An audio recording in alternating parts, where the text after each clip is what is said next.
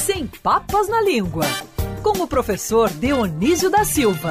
Oferecimento Dr. Roberto Guida, cardiologista e clínico geral. Cuide da sua saúde. CRM 52494629. Ligue 24309063. 10 e 46 professor Dionísio da Silva na linha conosco e quem está pela área também, Salve, salve! Sou Fala, Felipe Moura Felipe. Brasil. Muito prazer em estar aqui novamente com você, Cristiano Pinho, e com a nossa profeta Natália Teixeira, que acertou o placar de Flamengo e Palmeiras, entende Acertei. muito mais de futebol Flamengo do e que a gente. Barcelona, né? Agora Flamengo, Flamengo, e e é, Palmeiras. exatamente. Eu já tô na decisão.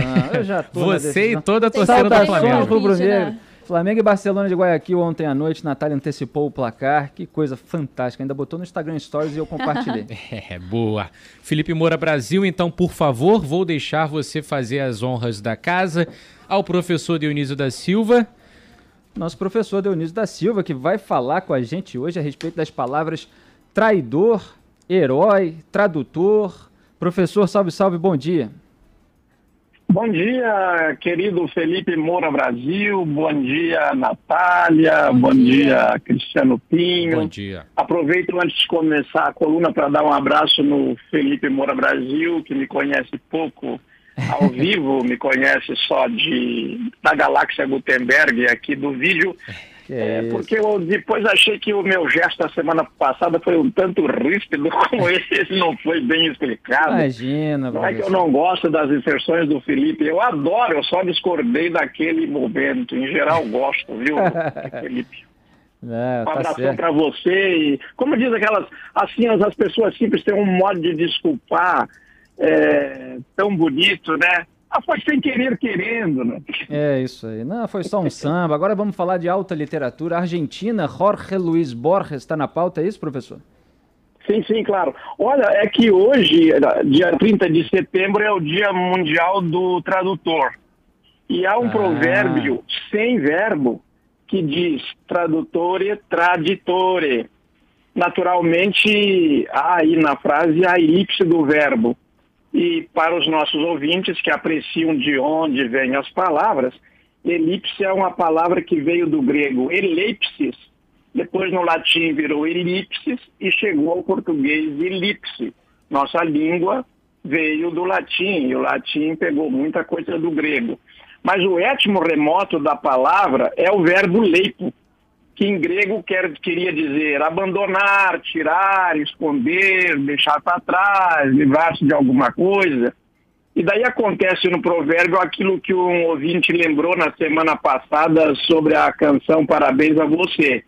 Ele disse que não tem verbo ali. Realmente, você olhando não tem, mas tem dois, porque dois estão em elipses, foram também abandonados, escondidos.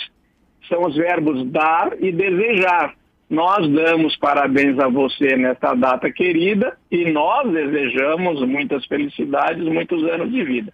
E no caso do provérbio, Felipe, tradutor, traditore, é, é, que os, os, os italianos dizem, né? Tradutore, traditore. É um provérbio italiano.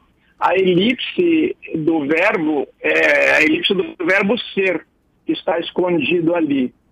E por isso não é pronunciado, mas o sentido é: o tradutor é traidor. Acontece também quando a gente diz você em, você em o quê? Só pode ser entendido no contexto, né?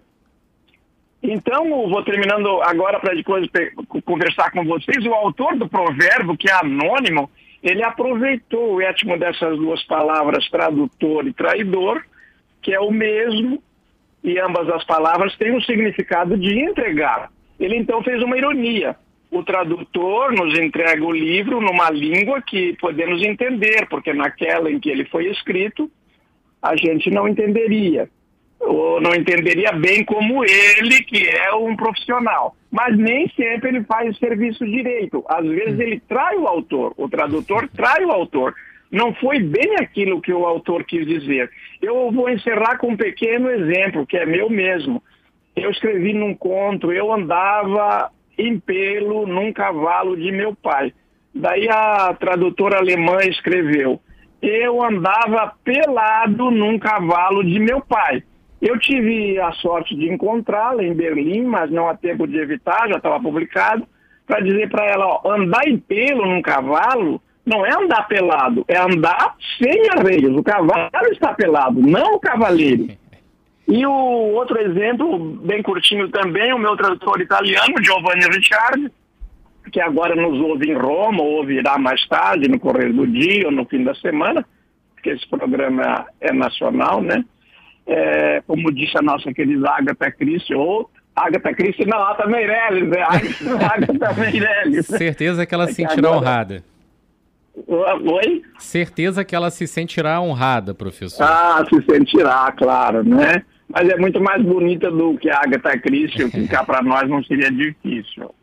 Me perguntou esse Giovanni Ricciardi, que é meu amigo, passou aqui vários meses na minha casa para traduzir dois romances meus. Ele perguntou um dia numa cena lá que aparecia uma mosca varejeira sobre um cadáver, porque era uma narrativa durante a Guerra do Paraguai, e falou assim, ô Dionísio, mosca varejeira é mosca do varejo, é, em contraste com a música do atacado, mas ele estava falando sério, porque ele é italiano de nascimento, conhece várias línguas, mas a língua portuguesa tem essas armadilhas. E para concluir de vez aqui, Felipe, o etmo de traidor e tradutor, no primeiro, no, no caso de tradutor, é o latim traductor, que deu tradutor, e traditor, sem esse ser mudo, porque no latim traductor tem esse C antes do T-O-R aí, traductor, deu tradutor. E traidor era traditor.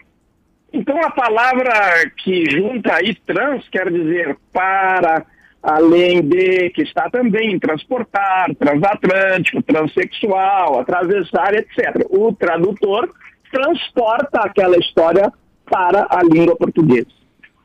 Sensacional. Não, sensacional, professor. E tem até piadas no mercado editorial sobre tradução, né? Às vezes é, se pode dizer, evidentemente, que o tradutor piorou o texto, mas muitas vezes se brinca que o tradutor melhorou o texto, né? Quando alguém não gosta do livro de um autor e vê que está vendendo muito no exterior, fala assim, é, é, o tradutor deve ser bom, né?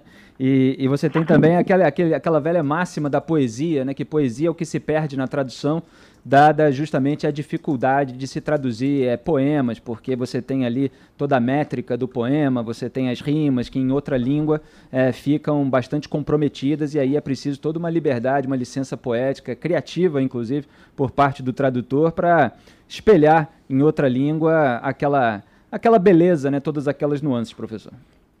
Você tem inteira razão. Eu queria lembrar um exemplo clássico, Felipe. A gente lê As Mil e Uma Noites é, aquela coletânea de contos árabes, e daí você lê a tradução do francesa, é, é, linda, é cheia de invenções, inclusive de histórias que não estão lá, como aquela de Simba do Marujo. O tradutor acrescentou, achou bonito, lá e acrescentou. É, e você pega a coleção do Richard, traduzida pelo Richard Burton para o inglês, e é outro Richard Burton, naturalmente, não é o marido da Elizabeth Taylor, é, é chata, uma história chata, porque o Richard Burton se prendeu ao original. E o Edouard Galland, Edouard Galland, o tradutor do francês, ele resolveu dar o espírito daquelas histórias. Como é que eram aquelas histórias, não é? E daí ficaram, ficou realmente com mais sabores daqueles saberes. Professor, estou concordando com você, viu, Felipe? Ah, que beleza, é uma honra para mim. E o filme A Estratégia da Aranha, do Bernardo Bertolucci, baseado num conto do escritor argentino Jorge Luiz Borges, como a gente fala aqui, é, aportuguesando o nome, mas que tem a sua pronúncia é, espanhola, né? Jorge Luiz Borges. E aí, professor? Aí se vamos encerrar o conto com a coluninha com a chave de ouro, porque realmente um dos maiores equívocos do prêmio Nobel foi não dar o, o prêmio Nobel ao Jorge Luiz Borges, como você pronunciou corretamente no espanhol, e nós pronunciamos Jorge Luiz Borges, porque Borges é um sobrenome também português. É, é, a estratégia da aranha se baseou nesse conto dele, o tema do traidor e do herói, que está no livro do Borges Ficções, e narra, é um bisneto que conta a história do seu, do seu bisavô, e descobre que, na verdade, a execução do irlandês, mas pode se passar também em outro país, o próprio Borges da Vida, é, poderia ter, ter ocorrido num país latino-americano, é, em outro país da Europa e tal. E que ele, na verdade, ele, a Irlanda estava à beira da, rebe, da rebelião vitoriosa e havia um traidor. Eles se reuniram é, para descobrir o traidor numa reunião presidida pelo Kilpatrick, que é, o, que é de quem se trata nesse conto tema do traidor e do herói. E ele era o herói da Irlanda, porque ia fazer a rebelião. Bom, é, daí ele, ele encarrega alguém de descobrir o traidor. E quem vai, e o detetive que vai descobrir quem é o traidor, descobre que o traidor é o chefe da rebelião, o Kilpatrick. Então, daí ele assina a sua própria sentença de morte para a rebelião não fracassar, porque já tinha fracassado várias vezes, e se revelasse que ele era um traidor, certamente fracassaria. Ele é executado, então, a bem do sucesso da rebelião. É um conto lindo, muita gente eu sei que aí na Band já leu, eu sei de alguns que já leram, pelo menos, dos nossos ouvintes, muitos já leram. E por que, que a estratégia da aranha, e por que, que esse conto, então, é, interessou ao Bertolucci?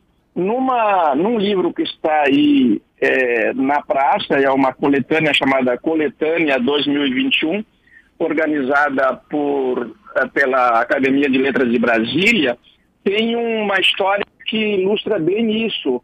O, o ex-presidente da Academia das Ciências de Lisboa, ele conta que uma vez foi comprar uma biblioteca muito antiga, fazia muitos séculos que ele conta a história de que alguém foi comprar uma biblioteca muito antiga, fazia muitos séculos que ninguém entrava ali, muito, muito, muito tempo. E ele, quando abriu a porta, viu uma imensa teia de aranha e falou: Ih, tempo perdido, né? Esses livros aí devem estar num mau estado. Chegou lá dentro, depois de desfeita a teia de aranha na entrada, não havia um único inseto ali comendo os livros, as costumeiras traças, porque as aranhas são os, os, principais guardiães de qualquer biblioteca. Elas comem essas traças, elas comem esses insetos. Qual é a estratégia da aranha? É ir tratando essas coisas é, com é, assim por longe, vai, vai, vai fazendo aquele, aquele tecido até que chegar a um ponto que a vítima não pode mais sair. O que, que aconteceu com o herói irlandês? Ficou provado que ele era um bandido, um traidor. No Brasil, hein, Felipe? Matéria para você, não é mesmo? Porque tem muita gente aí que se passa de herói e se colocar oh. a estratégia da aranha aí vai rodear, cercar bem e ver que não é bem assim. Aliás, muitos mesmo, sobretudo no último século. Muito Nossa. lobo mal vestido de caçador, né, Felipe? Ah, tem. Isso aí é lobo em pele de ovelha, né? Isso é bíblico, inclusive. E, professor, foi muito bom ouvir a respeito de Borges, né? De Borges, é, grande escritor argentino, Isso. que eu li muito, tem as obras completas, li as ficções e tal, mas o, o conto que mais me marcou dele foi o Aleph, né, que ele ah, se coloca ali é. como narrador personagem, visita a casa da sua amada falecida Beatriz todos os anos no aniversário dela e é informado por um primo que a casa vai ser é, demolida e que tem um objeto secreto lá no porão da casa é, e é uma uma pequena esfera na qual ele vê o mundo todo ao mesmo tempo. É né? uma coisa que tem um quê de é, fantástico também e tem um trechinho que eu até citei uma vez que ele fala assim: O que viram meus olhos foi simultâneo, o que transcreverei sucessivo, pois a linguagem o é. Algo, entretanto, registrarei. E, e aquilo me, me marcou muito porque é, ele teve aquela visão que é, ele descreve em várias páginas. E, no entanto, a linguagem, ela obriga você a ir descrevendo cada item e tal. É diferente da visão que faz você é, enxergar tudo ao mesmo tempo. Eu me lembro muito disso quando eu estou comentando um assunto é, no rádio, em qualquer lugar, e aí já tem seguidor, leitor, ouvinte falando, não vai falar daquele outro assunto, não? Então, que a gente Exatamente. não consegue falar de todos os assuntos ao mesmo tempo. Mas se esperar um pouquinho, a gente fala do outro assunto. Porque a linguagem, ela é sucessiva, né? Como colocava o Borges. Então a gente não consegue comentar vários assuntos na mesma frase. Grande Borges. É verdade. O Felipe, ele também achava este conto, o Aleph, ele, Aleph é, mais importante, portanto, que, ele, que este conto dá título ao livro em que ele reuniu os outros contos, como aquele dos teólogos, Exato. foi onde você leu, né? Uhum. Os teólogos, o morto, o imortal. É, eu estou citando aqui de cabeça, né? aquela dos reis e dos, do, dos labirintos. Ele deu o título, esse livro foi publicado um ano depois que eu nasci, isto é, em 1949. Um garoto, professor, não é isso, Cristiano? É, um jovem. Tamo junto. É isso então, professor. Quinta-feira que vem, encontro marcado mais uma vez aqui nesse mesmo local, no mesmo horário, por volta das 10h45. E você volta também para ouvintes de todo o Brasil, como você disse aí no fim de semana. Afinal, a coluna Sem Papas na Língua agora é nacional, eu diria até internacional, professor porque tem muita gente que te escuta também de outros cantos do mundo e está sintonizado na Band News FM. Muito obrigado pela participação. Uma ótima quinta e fechamento de semana para o senhor.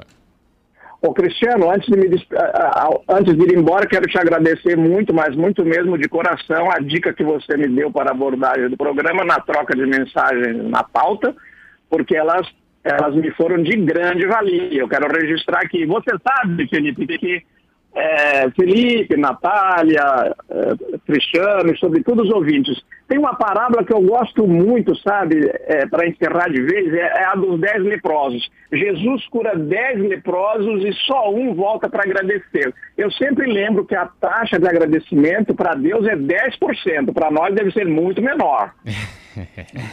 um grande abraço. Um grande abraço, abraço professor. professor.